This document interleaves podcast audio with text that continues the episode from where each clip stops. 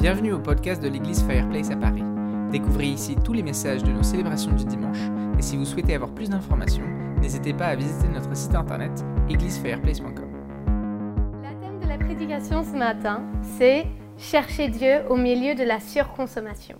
Donc si vous étiez là la semaine dernière ou si vous avez écouté sur euh, YouTube, Nathan a commencé notre série sur le livre de Daniel avec, euh, avec un message voilà, pour, pour, nous mettre, pour nous mettre dans le thème. Et donc aujourd'hui, c'est le, c'est le premier qui rentre dans le sujet Chercher Dieu au milieu de la surconsommation. Je trouve que c'est un moment super intéressant pour parler de la surconsommation, juste après avoir pris un, voire deux gros repas de Noël. Euh, moi, j'ai tellement mangé, le 25 et le 26, on a mangé chez ses parents, chez mes parents, et j'étais mais remplie. Euh, j'avais la sensation d'avoir euh, le ventre plein pendant 15 jours, et je mangeais au ralenti tous mes repas. C'était très intéressant. et puis, juste après avoir reçu plein de cadeaux, Là, c'est des cadeaux qui sont censés nous rappeler combien le cadeau de Jésus est grand pour nous. Mais au final, souvent, ça finit par nous rappeler euh, combien il y a des trucs chouettes qu'on peut recevoir. Et, euh, et c'est aussi un moment, du coup, où beaucoup de gens prennent des résolutions. mais là, on est mi-janvier et souvent, la plupart des gens qui ont pris les résolutions le 31 décembre, bah, déjà, on a pareil ici, hein. je ne sais pas euh, pour vous si vous en avez pris, mais, euh, mais souvent déjà, c'est déjà fini. Donc, euh, moi, si je regarde à ma vie, la surconsommation a pris de nombreuses formes.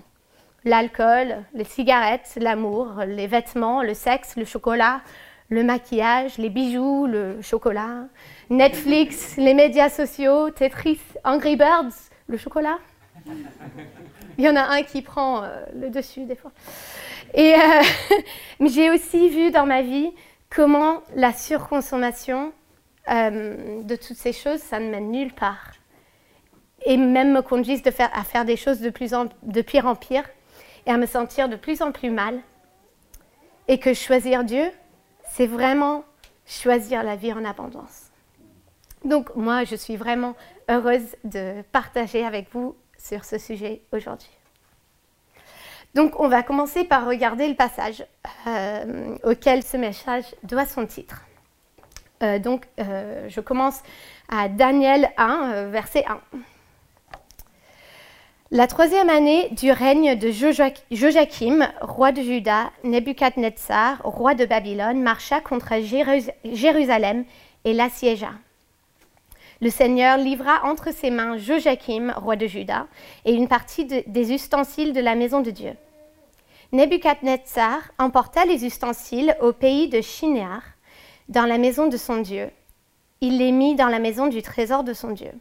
Le roi donna l'ordre à Ashpenaz, chef de ses eunuques, d'amener quelques-uns des enfants d'Israël de race royale et de famille noble, de jeunes garçons sans défaut corporel, beaux de figure, doués de sagesse, d'intelligence et d'instruction, capables de servir dans le palais du roi, et à qui l'on enseignerait les lettres et la langue des Chaldéens. Le roi leur assigna pour chaque jour une portion des mets de sa table et du vin dont ils buvaient, voulant les élever pendant trois années, au bout desquelles ils seraient au service du roi. Il y avait parmi eux, d'entre les enfants de Judas, Daniel, Anania, Michaël et Azaria.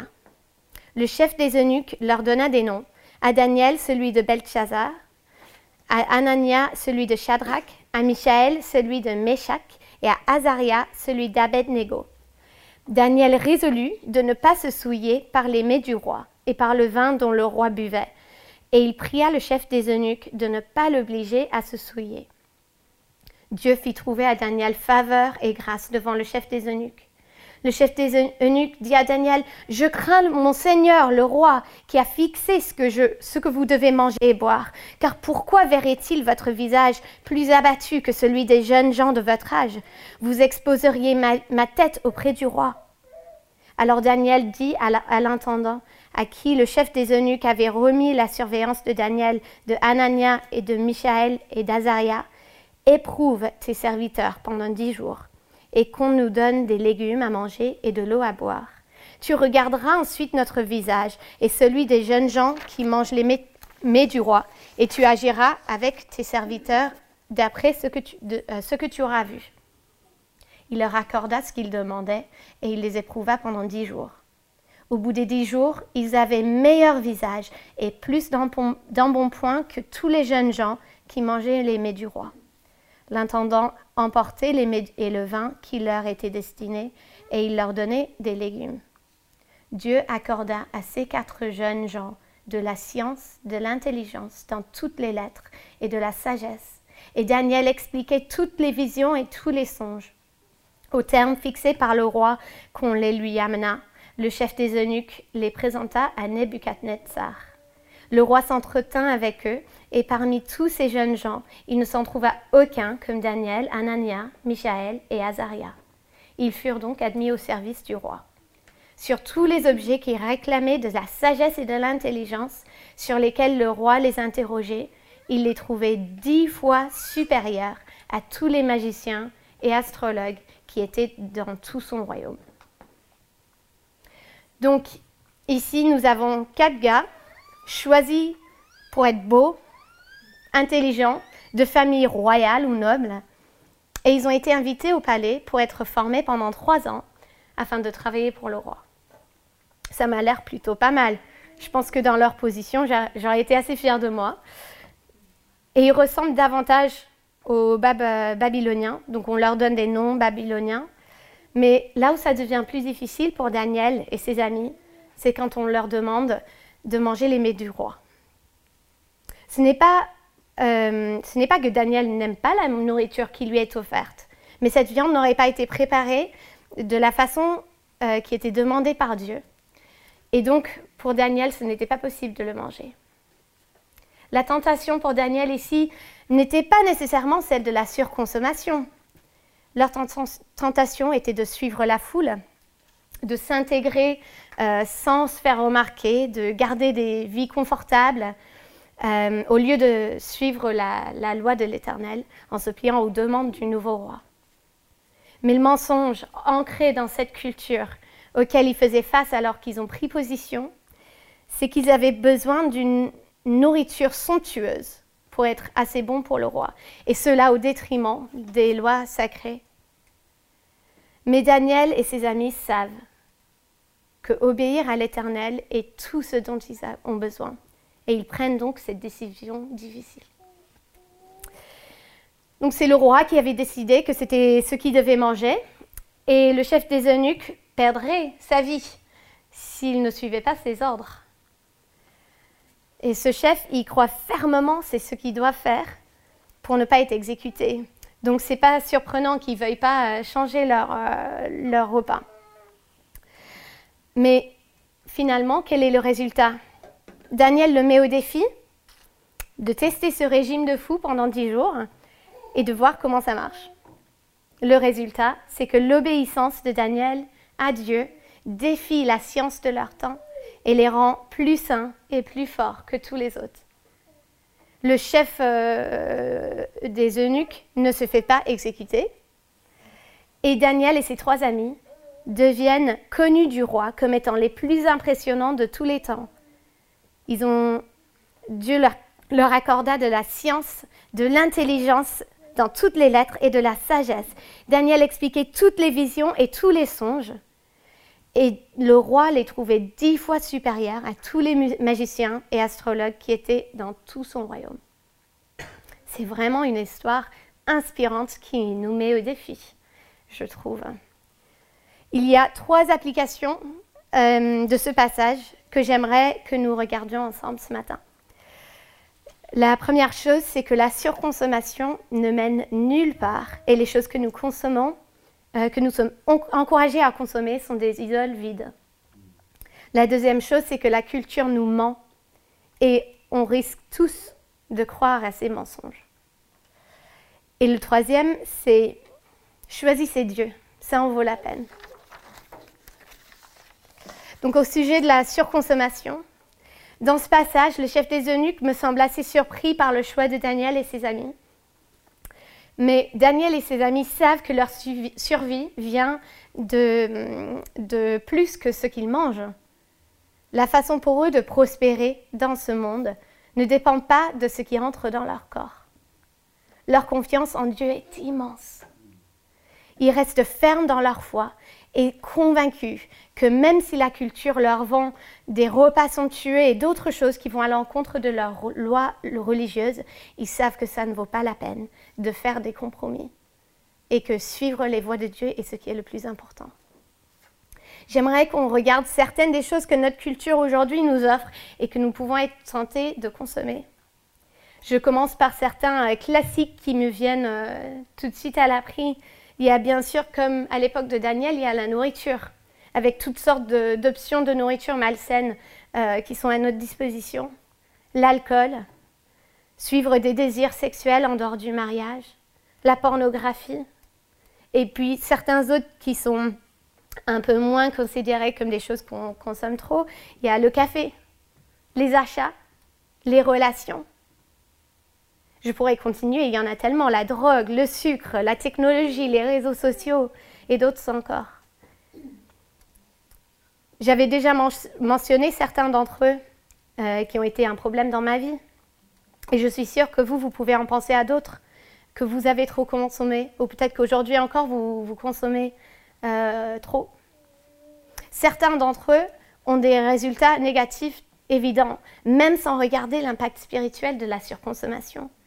Juste en revenant sur euh, ce que j'ai mentionné, manger trop conduit à l'obésité, la consommation de l'alcool euh, en trop conduit à abaisser ses limites, à prendre des mauvaises décisions, Suivre des désirs, sexuels en dehors du mariage peut conduire à des relations malsaines où la, euh, la connexion physique est complètement déséquilibrée avec l'engagement l'un à l'autre. Et la pornographie peut nous conduire à avoir une attente irréaliste de ce à quoi devrait ressembler le sexe. La surconsommation du café peut entraîner des maux de tête, des mauvaises habitudes de sommeil et une difficulté à se lever le matin.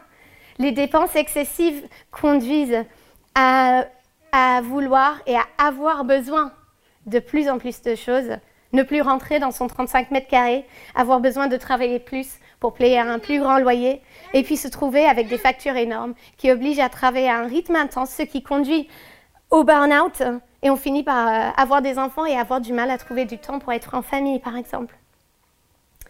J'ai même vu ce genre de surconsommation conduire au vol et à un mariage brisé dans la, dans la vie de quelqu'un qui m'est proche. Et la dernière chose que j'ai mentionnée, qui est potentiellement un peu plus controversée, euh, c'est les relations. J'ai parlé de la sexualité, mais ce n'est pas la même chose que les relations amoureuses. Nous vivons dans une culture où les relations euh, amoureuses sont des idoles immenses. Et euh, ça, alors que certains des plus grands, les plus grands exemples de la foi étaient célibataires. Et rester célibataire était même encouragé dans la Bible comme un excellent moyen de vivre une vie pleinement consacrée à Dieu. Beaucoup d'entre nous cherchent l'amour de manière malsaine parce que nous sommes brisés d'une manière ou d'une autre. Certains d'entre nous viennent des familles brisées. Nous avons été créés pour être élevés par des parents qui s'aiment et qui sont un, reflet de, l'amour de Dieu pour nous. Mais personne n'y arrive parfaitement, même si certains peuvent s'y rapprocher.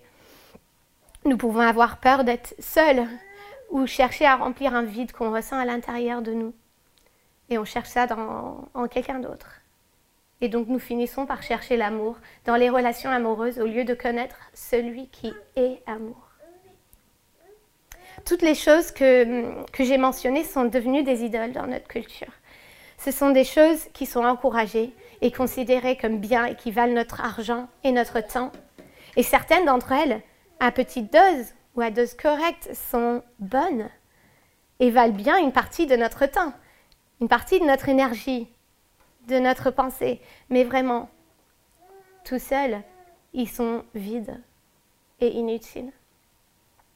Quand moi je laisse ces choses prendre une, une, place au premier plan dans ma pensée, en haut de mes priorités, quand j'utilise mon temps, mon argent et mon énergie au service de ces idoles, est-ce que je prends vraiment ma croix pour suivre le Christ qui a pris la croix ultime pour me donner la liberté? Et ce n'est pas une liberté qui nous permet de faire n'importe quoi, c'est une liberté pour vivre une vie pour lui.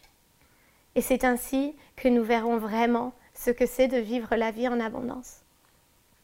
Moi, je viens d'une famille où beaucoup d'entre nous, on a tendance à, une tendance naturelle à devenir addicts. Et euh, ce qui fait que la surconsommation, c'est vraiment un piège dans lequel on peut tomber facilement. Je sais que si moi je donne de l'espace dans ma vie à quelque chose d'addictif, très rapidement il prend toute la place. La première fois que j'ai remarqué ça dans ma vie, c'était euh, j'étais assez euh, malade quand j'étais ado et j'ai beaucoup joué à Tetris dans ma chambre. ça, ça a l'air bête, c'est petit, c'est stupide, mais franchement, je me retrouvais alors que j'essayais de m'endormir ou même en pleine conversation à réfléchir, à, avoir une image de Tetris, à, faire des manips, à perdre ou à gagner en fonction de si mes manips étaient bonnes.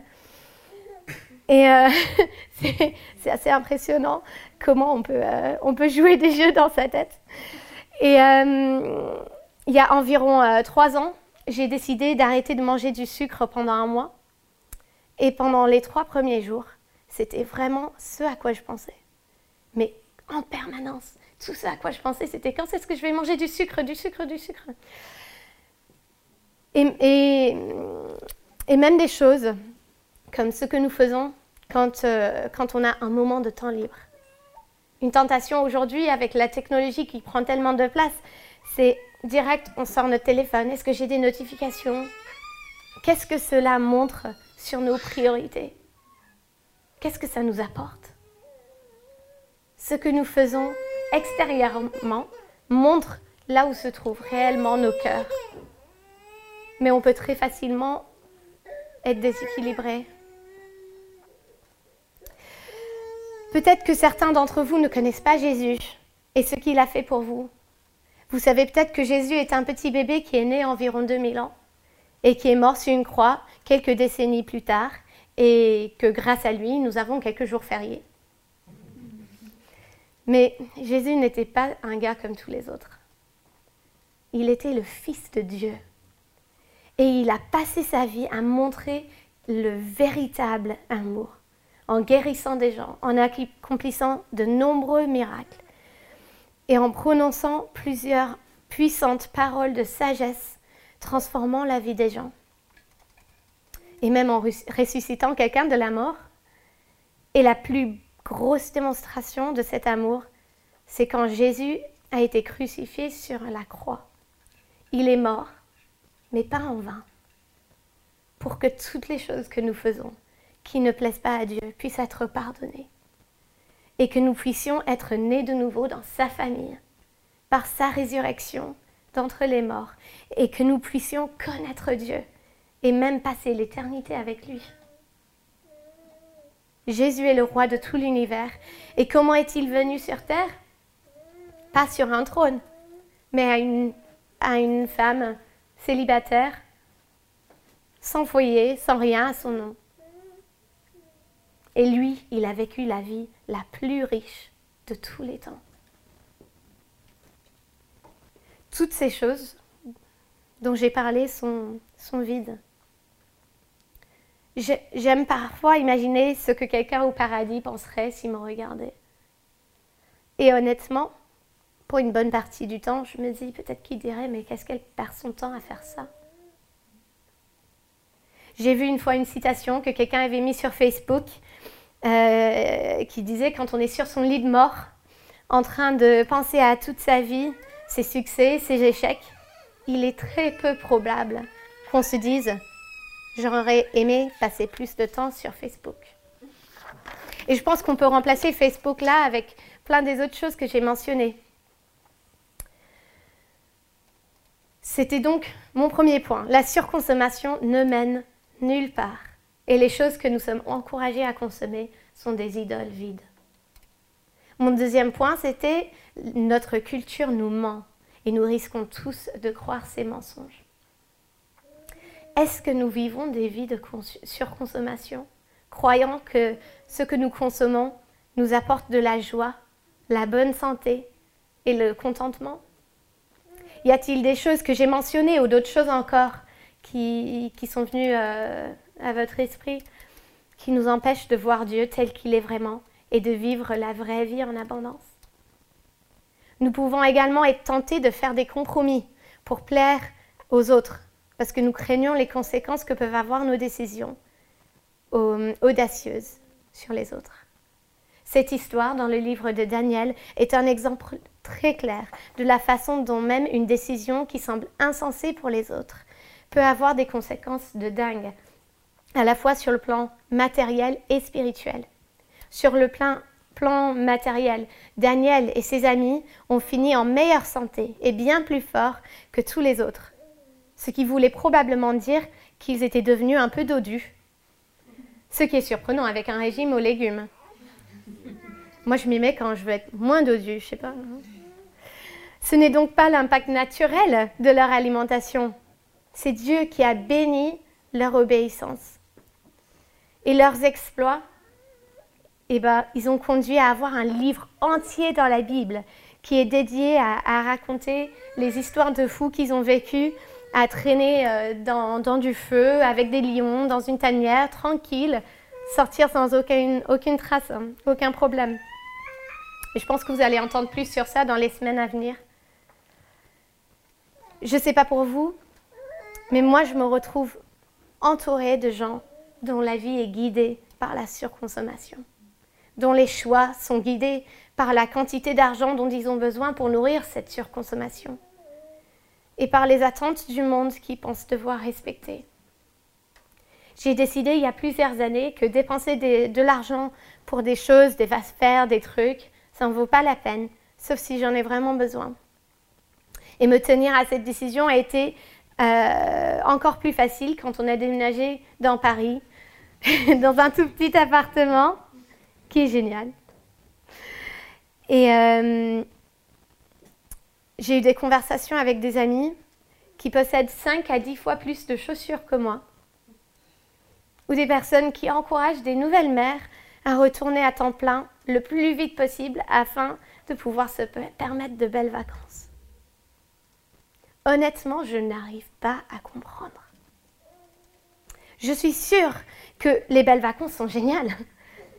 Et je sais que même nous sommes très chanceux d'avoir des moyens pour pouvoir partir voir la famille en Angleterre et de faire des vacances euh, sympas où on explore un, nouveau, un nouvel endroit tous les deux ans à peu près.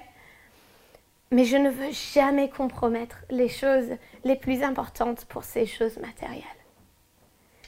Tu vois, il y a une gamme, toute une gamme de choses que nous pouvons croire sont importantes, certaines qui semblent plus clairement mauvaises et, d'autres qui ne semblent pas si mauvaises. Mais tous sont des choses qui peuvent se mettre comme barrière entre nous, nous et Dieu.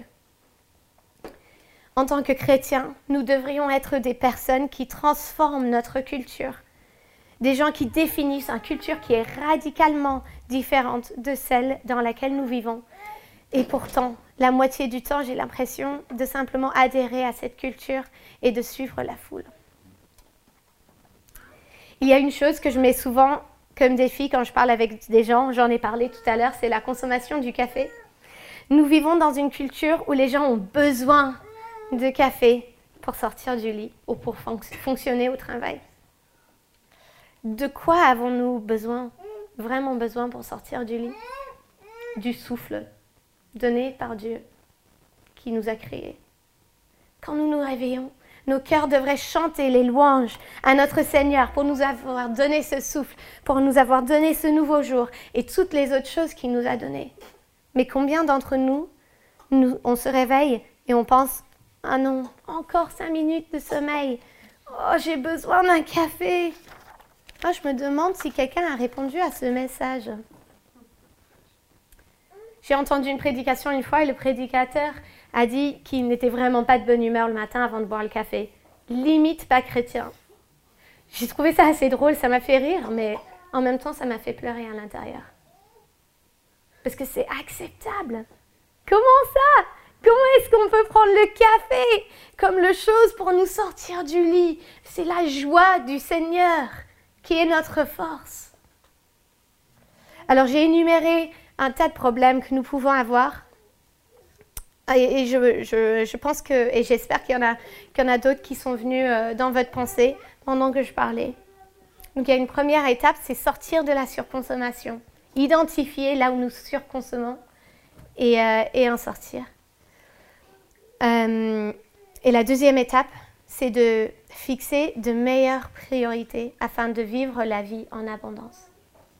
Qu'est-ce que nous pouvons donc faire? J'ai mentionné que c'est un moment très intéressant pour euh, se pencher sur le sujet de la surconsommation après les vacances de Noël et à un moment où souvent des résolutions sont déjà cassées.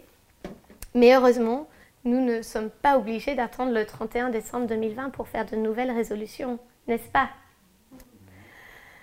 Donc mon troisième point, c'est choisissez Dieu. Choisissez Jésus. Ça en vaut la peine. Voilà donc la résolution de mi-janvier que je voudrais vous inviter à prendre aujourd'hui avec moi. Si vous ne connaissez pas encore Jésus, choisissez de le connaître. Demandez à quelqu'un qui le connaît de vous raconter son témoignage. Parlez à un membre de Fireplace. Je suis sûre que beaucoup d'entre nous, on serait vraiment ravis de vous raconter euh, notre témoignage et comment Jésus nous a transformé la vie. Lisez un des évangiles l'un des quatre premiers livres du Nouveau Testament. Priez, demandez à Dieu de, se révéler à toi et il répondra. Pour ceux d'entre vous qui connaissent Jésus, c'est un appel à le choisir de nouveau. Aujourd'hui, demain, le lendemain, que Jésus soit toujours le premier dans notre pensée. Je voudrais vous inviter à vous joindre à moi pour réinventer la surconsommation consommons trop, trop la parole de Dieu, la présence de Dieu. Consommons du temps en tant que communauté de croyants. Consommons trop et donnons trop de mots d'encouragement les uns aux autres. Surnourrissons Dieu avec des chants d'adoration. Consommons trop de temps dans la prière collectivement et seuls, intercédant pour nos collègues, nos parents, nos frères et sœurs, nos amis, criant vers lui, écoutant sa voix. Soyons des surconsommateurs du jeûne. C'est une drôle de...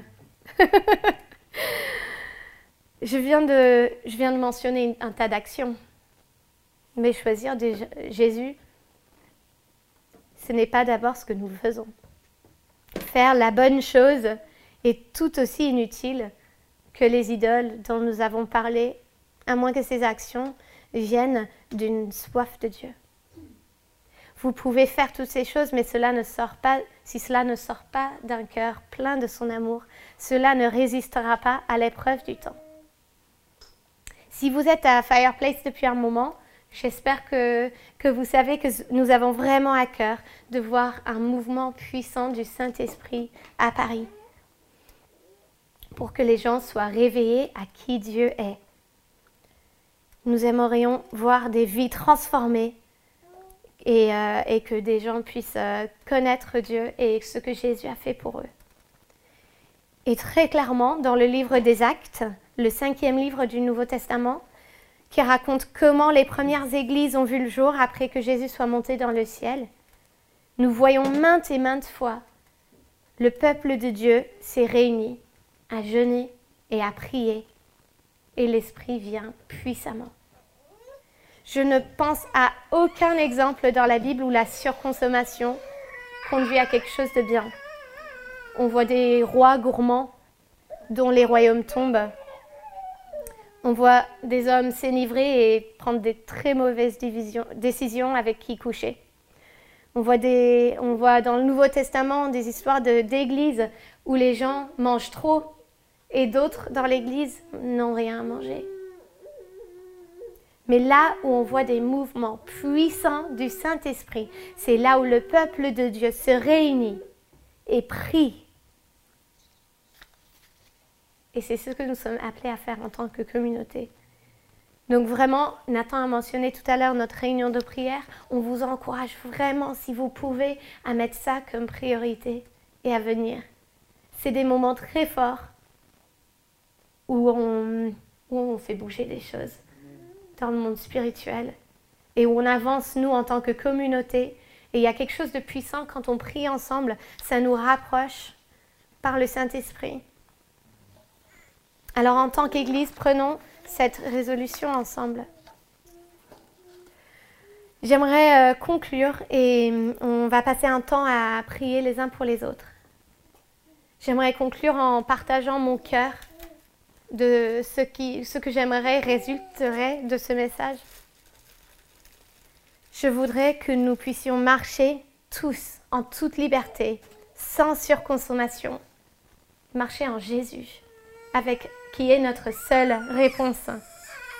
Si vous voulez en savoir plus sur Jésus, que ce soit aujourd'hui, le jour où vous faites le premier pas, ne quittez pas ce lieu sans demander à l'un de nous de vous dire plus sur lui.